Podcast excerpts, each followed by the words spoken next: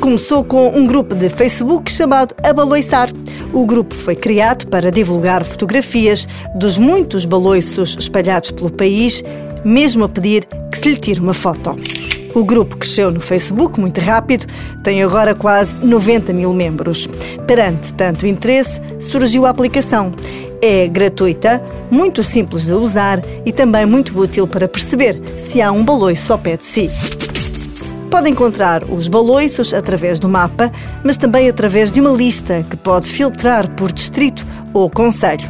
Em todos os distritos do continente há pelo menos um baloiço, assim como também há na Madeira e nos Açores. No total são quase 400 baloiços, sendo que o distrito recordista é o Porto, com cerca de 60. Para cada baloiço tem as coordenadas certinhas para lá chegar e uma fotografia para ter uma noção do que vai encontrar. Se souber o nome do baloiço, mas não souber onde fica, também pode fazer uma pesquisa pelo nome. A aplicação está disponível para Android e espera-se que em breve também para iOS.